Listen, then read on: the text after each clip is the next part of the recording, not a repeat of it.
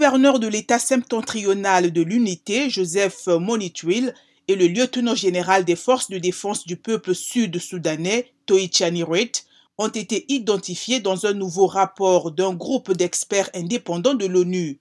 Ce texte détaille la responsabilité de l'État dans les meurtres, les viols et l'esclavage sexuel à grande échelle.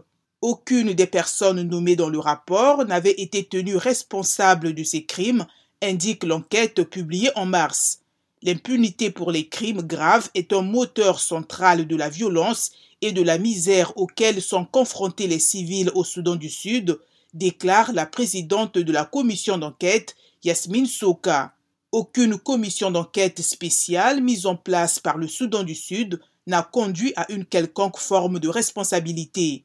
Par ailleurs, les responsables militaires et gouvernementaux impliqués dans ces exactions restent en poste, regrettent les experts onusiens.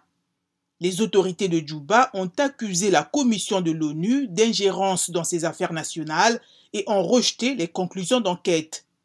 L'Union africaine a promis un tribunal pour poursuivre les responsables de graves crimes de guerre et rendre justice aux victimes, mais il n'a jamais vu le jour.